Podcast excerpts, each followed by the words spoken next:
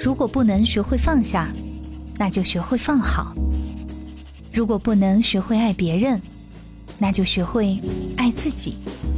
因为相同，所以共鸣；因为不同，所以互补。Hello，欢迎收听心理相对论，我是大相对。今天呢，我们邀请到了老朋友杜杜老师，一起来分享关于生活幸福的秘诀。我们首先请进杜杜。除了常年的专业受训以外，在生活中我没有比你好多少。你所经历的，我正以着不同的方式在我的生活中经历着。没有孤单的痛苦，只有独自的承担。我是杜杜，我是杜杜，一个拥有十五年从业经验的心理咨询师。杜杜你好，大家好，我是杜杜。为什么提到生活幸福的秘诀？你这个表情，哎，我跟你讲，我今天想到这个话副标题跟大家说说。啊、副标题是向猫学习，因为其实这个是我在一个呃一个公众号上看到的一篇文章，因为我自己也养猫嘛，然后我我生活的秘籍是向狗学习 真的吗？所以我哎，那我那我们来分享一下，我们来分享一下。我觉得他在这个文章里面就，我是在丁香医生上看到的这个文章，我会觉得，哎，真的好有道理。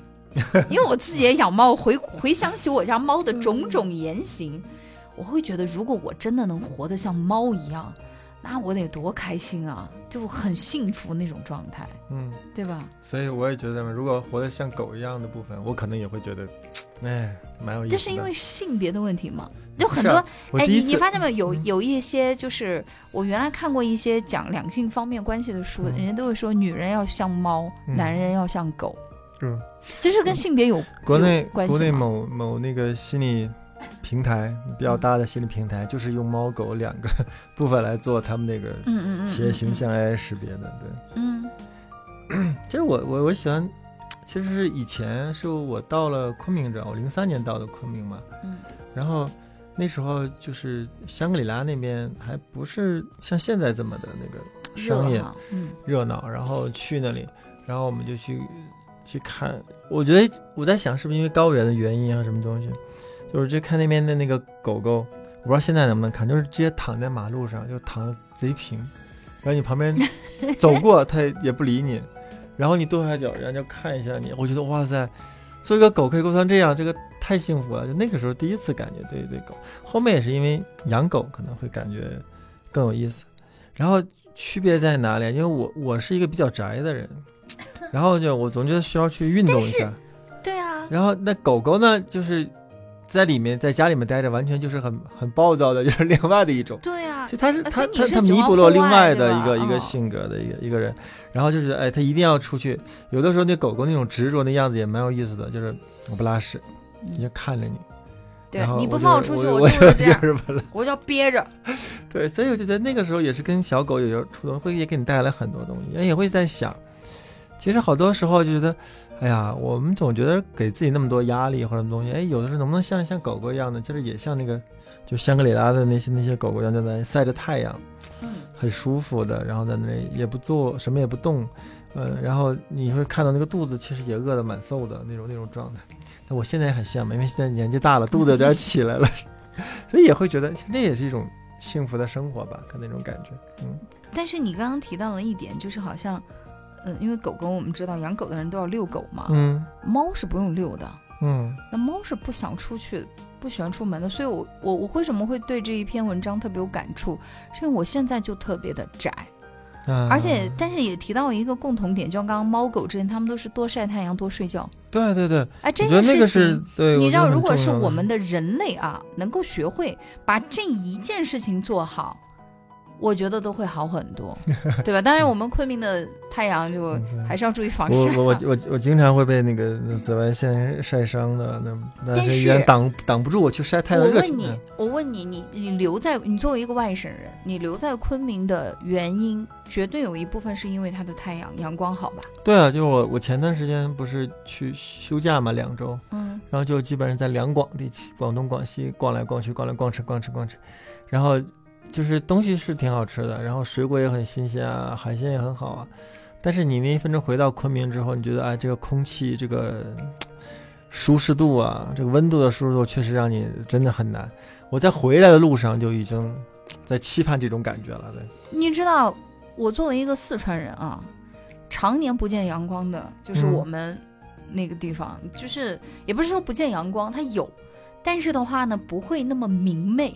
嗯然后我很多年后再回去，我就会觉得那种很压抑。嗯我还是喜欢这种阳光很充足的地方，嗯嗯然后真的像猫一样可以躺着晒晒太阳、嗯睡睡觉。你知道我现在很很说的就是我有时候我会在我们家有一个地台那种，嗯呃，太阳出来，对吧？然后我就把被放过去，然后就晒晒背。包括我自己健身房，我运动完了以后，我会在健身房有一个角落，我跟你讲，就是烤太阳，就真的就是晒太阳那种。就云南在你的大人会用一个豪宅里一个是吧？烤字，嗯没有没有没有没有，就用一个烤字，你就会觉得、嗯啊，把自己烤太阳，然后睡觉，好好晒太阳，好好睡觉这件事情，对，猫咪和狗狗都是经常在做的。是，就如果我我这次是去自驾的嘛，就是你回来之后，其实，在某种程度上，你会发现，呃，昆明的云真的漂亮。就除了海上的，就是在海海岛中间你看的云和海，那是一种感觉。除此之外，我觉得因为一路自驾回来嘛，经过广东、广西、贵州过了一段，然后回回昆明。一进入昆明，就是过了横断山脉，过了横断山脉之后，你就一路看那个天边那个云啊变化的，那真的是太漂亮了。所以我你看小觉得这是我很喜欢云南小动物们，它都是你不管是猫还是狗，对呀、它就在那儿趴着，然后它也不不用想太多，所以我们就说今天呃，我们是通过小猫或者小狗啊，嗯，就是这样的一种没是对，它的状态来分享，你觉得猫狗在某种很正面的，对我们怎么让自己的生活幸福。其实我觉得听听这一期节目，我相信大家也会有一些自己的答案的。我对这个文章里面他写的有一点，我是感触很深的，他是说，嗯、要像猫一样心安理得的被爱。嗯哇，我觉得这一点对很多，尤其是女生来说，嗯嗯，很难很难的。对啊，所以要找个像狗一样的男朋友，不离不弃。你前一天晚上骂我他，第二天早上起来见你还摇尾巴，走走走，我们出去溜一溜，走走走，我出去溜一溜。这个真的对吧很对，但是很难找啊。对对对。就而你知道吗？猫狗儿还还会干一些很无聊的事情，就是你觉得它们很贼精精的，但他们会，比如说你狗嘛，啊。就是你给它个球，然后它可以乐此不疲的玩一天，然后你就嗯。丢出去回来，丢出去回来，嗯。就这是很无聊，但是它很开心，然后逗得你也很开心。嗯。猫妈妈就猫就更是了，就那个叫什么那个逗猫棒啊，对吧？？嗯嗯还有那个弄个那个激光手电，然后照着墙的，你就那个哦玩而且它的姿势很好笑，你会觉得。会会有的时候会把自己是随着那个灯光就把自己甩出去了那种感觉，嗯嗯嗯，所以你就很无聊。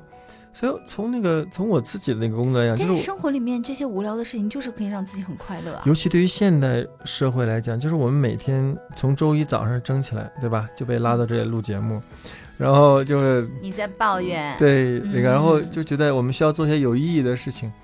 然后其实你知道吗？人真的很减压的事情是做些很无聊的事儿，嗯，我同意这个观点就是。那种无聊到什么程度呢？就是简单、重复且毫无意义。比如说，像我妈以前绣十字绣，然后我们这一辈儿就流行这个什么，呃，以数字油画，嗯、然后到我女儿他们这一辈儿就什么咕卡，嗯、对对对，然后还有就是钻石画，对对对，就这些东西，你就觉得它就是一种简单的重复，简单重，但是会很具有治愈性的部分。但是很有成就感啊也。就无聊是快乐能力，就是如果很多人你觉得自己不太快乐，你就问一下你自己有没有无聊的能力。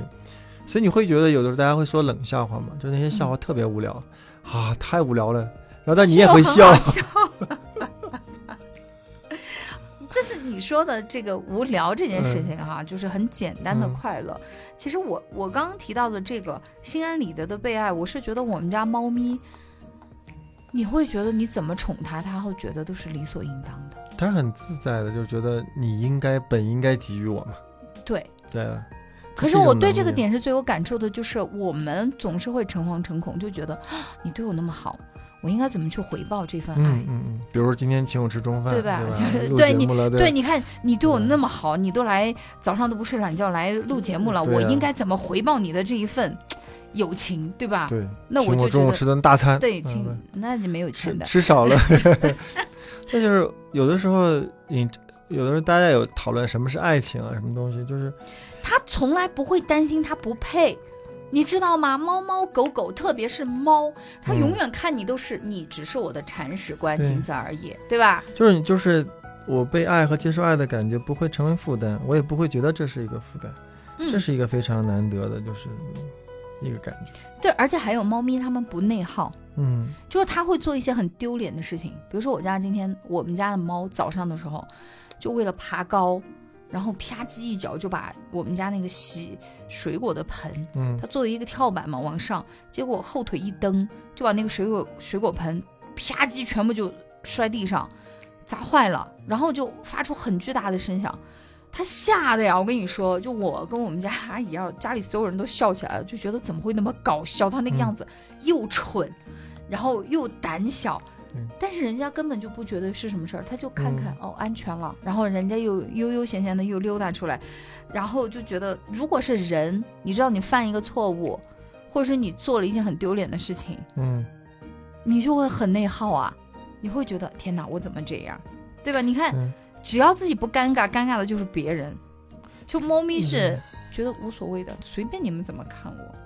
所以那种感觉，有的时候，我觉得这也是猫猫狗狗就是在我们生活当中会让我们觉得很舒服的一个原因啊，嗯，就是它活出了我们想活出来的样子嘛，对吧？对，所以你看，很多女生都喜欢养猫，嗯因为她觉得猫真的是活出了我想要那种状态，嗯对吧？嗯，但猫猫就是就是我说不太具有游戏感，互动感不强。啊，对，狗其实狗可能就是互动感我很强，原来我是特别喜欢养嗯狗的人，对，但是呢，我特别希望自己能活得像猫。嗯，就从小动物单纯的养小动物上来讲，我更喜欢养狗，因为我是一个非常需要互动的人。对呀、我们家的猫其实我觉得它什么都好，因为长得又漂亮又又又可爱，嗯对吧？但是唯一有一点我就不喜欢的就是它不理我，嗯，对，它不理我，他就只有在他需要你的时候。你看这一点上，就是让很多人觉得我做不到这一点的。嗯，因为他会在他需要的时候大胆的表达他的需求，比比如说我们家的猫早上它需要你给它吃的，早上起来的时候它会一直在你脚边蹭，然后叫呀，然后撒娇呀，然后啪叽躺下呀，对啊？就是一这个很捞的感觉，是不是我跟你讲，就就是捞女，就是那种感觉。他根本不怕，就觉得说你现在要赶时间，你要出门，你要上班，他不怕给你添麻烦的，他就要伴着你。有时候你走路还会绊倒，他就要在你的腿边蹭啊蹭啊，然后就抬着头看着你，你就看他可怜巴巴的样子，冲着你叫，你怎么能不给他弄吃的呢？对不对？他说：“哎，好吧，走吧走吧，给你点猫粮，给你点罐罐，对吧？”但是他真的就是这样，他需要你就会毫不犹豫就会找到你，不会怕麻烦你。可是我们人就做不到这一点，你知道吗？我们就会觉得说，应该说是你做不到，我相信还是有人能做到的。对 我反正做不到。虽然我很希望自己能够这样，但是我做不到。我会觉得说，第一，我怕给别人添麻烦；第二，我会觉得这种太现实了。嗯，嗯嗯，我我不是这种人，我我做不到这一点。然后，特别有时候猫它想跟你玩的时候，你哪怕在工作，它就要躺在你的电脑上，嗯嗯嗯，它就要干扰你，然后它是因为我就会觉得更重要嘛。对你的关注力不在我这儿，我我不满意，你要先关注我，然后先跟我挠挠下巴，挠挠背我。跟你讲，这点我也是我我做不到的，就是我有时也但是会怕你羡不羡打扰别人。慕？你羡不羡慕？嗯还是会有点羡慕他们这种状态的，对不对？嗯，所以嗯，就是我我我喜欢狗狗的原因啊，其实另外一个部分可能跟也是跟这个有相关的部分。嗯，就比如说，其实狗狗它会，我觉得呢，比如说你在工作的时候，它能看出来，然后嗯它会在你它静静的静静等，所以这是另外的一一种状态。你知道我第一次、嗯之前养猫的时候，我说我要给它买一个猫窝或者猫，因为没有想过要买猫笼，但是狗你会给它一个狗笼子，对嗯吧？然后我朋友说你为什么要给它买猫窝？我说啊，不应该有个睡觉的地方吗？他说他想在哪里睡，他就在哪里睡。我说、嗯啊，那他会不会上我的床？我会嫌弃。他说。啊、他说你养了它以后，你巴不得它天天上你的床，它 压着你的感觉你太享受了。我原来是不理解的，嗯现在我终于理解了，它真的是想在哪里睡就在哪里睡，根本不会 care 你的点，嗯，你明白吗？但狗不一样，狗是有规则的。它它，我觉得我觉得相对来讲，嗯狗狗的规则会会会更好一点。嗯，然后目标感我觉得会会更强一点。你会发现，就你你你见过那个工作犬，你见过工作猫吗？没有的，猫 就是来享受人生的。对对对对，它就是要你伺候我，我不可能为你做任何事情的，你也不要想我听话，我最多就是在我需要的时候，我就撒撒娇就好了。但是我不需要你的时候，你就是一个铲屎官，你啥也不是。哎呀，而且而且我有有时候 也是会在想，就是猫猫狗，我们刚才说了嘛，猫猫那种晒太阳的感觉其实是不一样的，嗯就是可以，就像你说它是在哪里都可以，呃嗯，怎么都行。然后其实你会有的时候你会看见猫猫也会离开家一段时间，然后突然哪天又回来了，对吧？嗯，但狗狗我觉得不是，狗狗好像就经常会在那里，就离得再远它都能会跑得回来。对，它我觉得是那种陪伴，我觉得这两种完全完全那种踏实感是对安完全不一样的全感。嗯所以像你说找男朋友一定要找像狗一样的男生。对啊，对，就是很，我觉得很很有协作，很有帮助，很有担当，然后很有有功能的那那种感觉。对，所以我觉得有的时候，有时候也在想，狗狗给我们带来另外的一种生活的那种那种感觉，就是有的时候有些人像你说的猫猫那部分，其实生活的很安逸，这是一种嗯幸福的感觉。但有的人一生不是所有人都在寻求那安逸。在我的来访当中，包括很多也能看到这样的人，就是嗯他不是以安逸为幸福的，就是以完成工作和使命为紧，而那个是会让他感觉更对人生的价价值不一样嘛，对。对不对？所以我你看有很多那种工作犬，工作犬在退役之后，其实狗狗狗狗在某种程度也会进入那种比较抑郁的状态，就是他觉得他怎么他怎么不工作了，怎么一直都没工作呢？这件事情对于他来讲，其实也是很难受的。从这部分也我也能看到，就是这是另外的一种幸福。就是嗯，似乎达到某种成就和状态所能够带来的幸福。对吧？对。然后回到猫这件这个物种哈，你你主要讲狗嘛，我嗯今天来讲不是。其实你今天说的生活的秘诀嘛？我看了副标题。那其实我们是可以从猫和狗身上学习到这样的一些，如果你愿意，从蜥蜴身上也可以，但是我那个就范围太广了，因为 所有的动物你都可以学习到，对不对对对对，它还有一点，我觉得猫，它会让自己舒服，它觉得更重要这件事情。比如说，我们家光是为了让它就是猫窝，猫窝都买了四五个，就是它会去选择它更喜欢哪一个，你明白吧？就它会喜，就是有一次特别好笑，它喜欢睡那种烂纸箱。什么叫烂纸箱？我不是买东西嘛，啊，买东西然后就快递箱，递的箱子他啊就，睡那种破箱子，他觉得他很舒服。然后你给他买的就是呃八九十的那种猫窝，他不要啊。然后他就觉得那个破纸箱他就很舒服。我觉得人如果可以做到这一点，其实也是很难的。就选择就是让自己达到你要选择让自己舒服，而不是别人看上去光鲜亮丽的东嗯西。嗯你觉得吗？嗯，比如说某种鞋，我就穿着贼难受，对吧？鞋、嗯衣服、包包。哎，你比如说我朋友拎爱马仕，对吧？嗯，我说这个包，嗯，可能是有一些，对我真的就想说，拎一小段路，他的那个整个手都是勒红被勒的那种，就是起条了，你知道吧？我说，我说这何必呢？那个需要配张车，对，十几二十万的包，但他 或者配个助理在旁边帮你拎着。对啊，他说，嗯，我也不可能像这种平时这样拎着出来逛街。我说嗯对不起，我让你受苦了。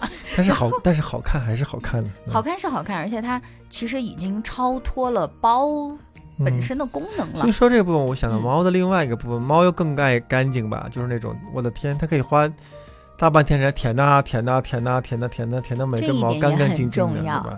就是你知道，不管是男人还是女人，就是你让自己的环境干净，自己保持干净，嗯你的气场能都会很好，然后你的心情也会很好。嗯，所以我们就要向猫咪和这些动物学习的一点，就是一定要爱干净。那你们的狗狗就 不一定啊，也不一定，也不一定啊，种快乐吧，那是另外一种快乐，就就是看到一个水坑，你不可能。砰就跳，进去了。不可能见猫做这种事情的，对，猫是不可能去比如说看见脏，一过水，然后那水坑脏了，砰就跳进去，反正我先开心了再说，这是另外一种状态嘛，对对它？也是很快乐的，对吧？对对？呃，从我们来讲，猫狗它都会有一种享受简单快乐的一种能力，这个也是我们要有的。草地上打滚儿，嗯对吧？然后弄得满脸不知道钻到哪个坑子里面去了，就是跟谁较劲，然后脸一出来，整个脸全是脏的。但狗狗又觉得自己哎觉得无所谓。你说的保持场能干净是另外一种快乐的感觉，对，但我觉得好像自己。哎，就是我假期的时候，就完全不修不修边幅，然后不洗头，嗯不擦各种东西，然后我也会。颓废到、那个我休假在家，只要我不见人，嗯，我可以就是一个星期不洗脸，只要我不出门，是吧？因为我觉得对皮肤还挺好的。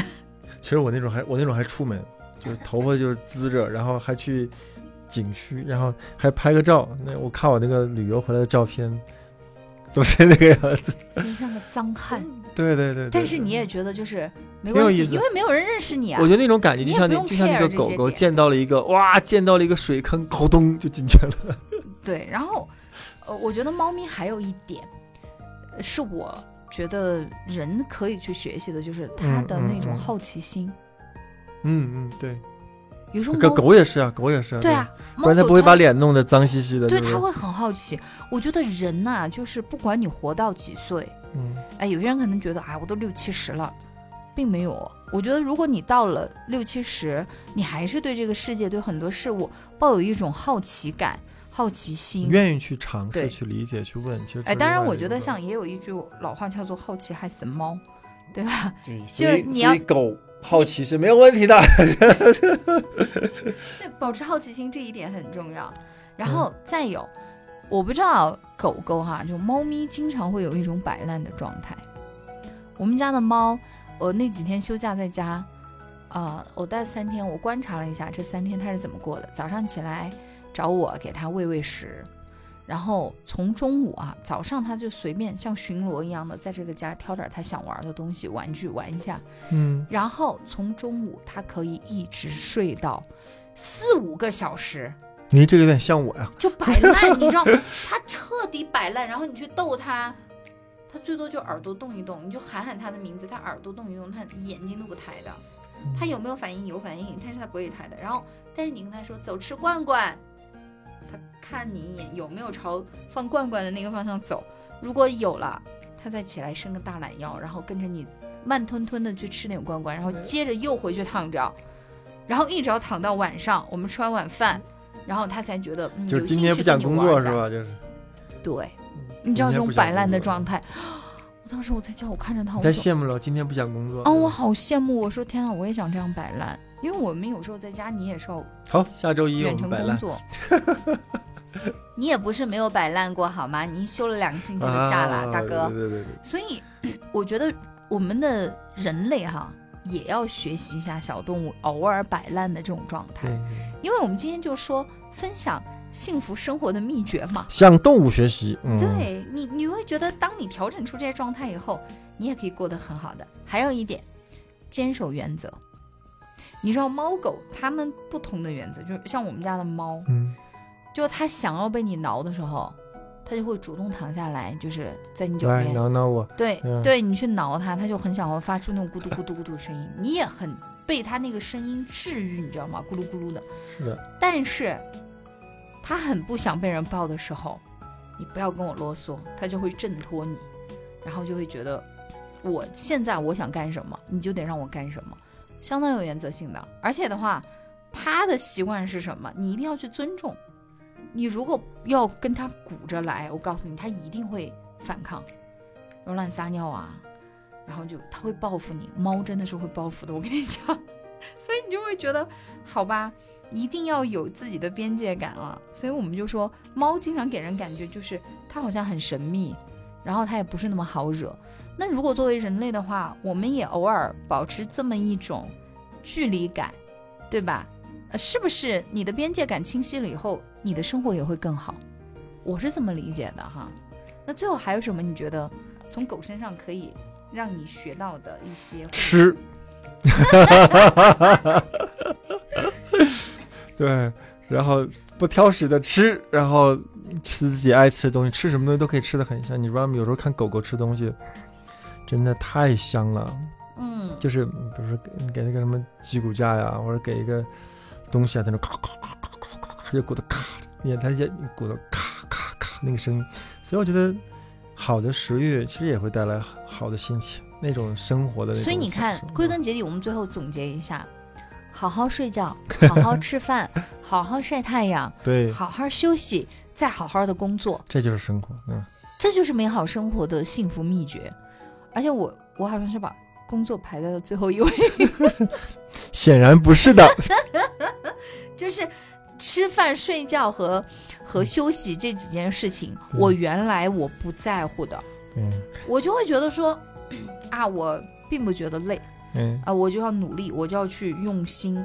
我原来就觉得生活就是工作上的成就感带给我的嗯。那种幸福、满意度，其实是比这些吃一顿好的什么的要足的。可能现在年纪大了，你知道吧？我就会觉得，天哪，能让我好好睡个觉，这是一件多么重要的事情。对，是不是？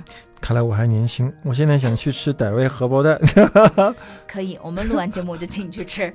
好的，那今天节目就是这样了。如果说大家想要收听我们节目的回放的话呢，就可以到喜马拉雅这个 app 上去搜索“心理相对论”，就可以找到我们了。大家可以和我们互动留言，看到以后都会积极的给大家做出反馈的。今天就这样喽，谢谢杜杜老师，我待会儿请你吃傣味啊。我们下期节目见，拜拜拜。拜。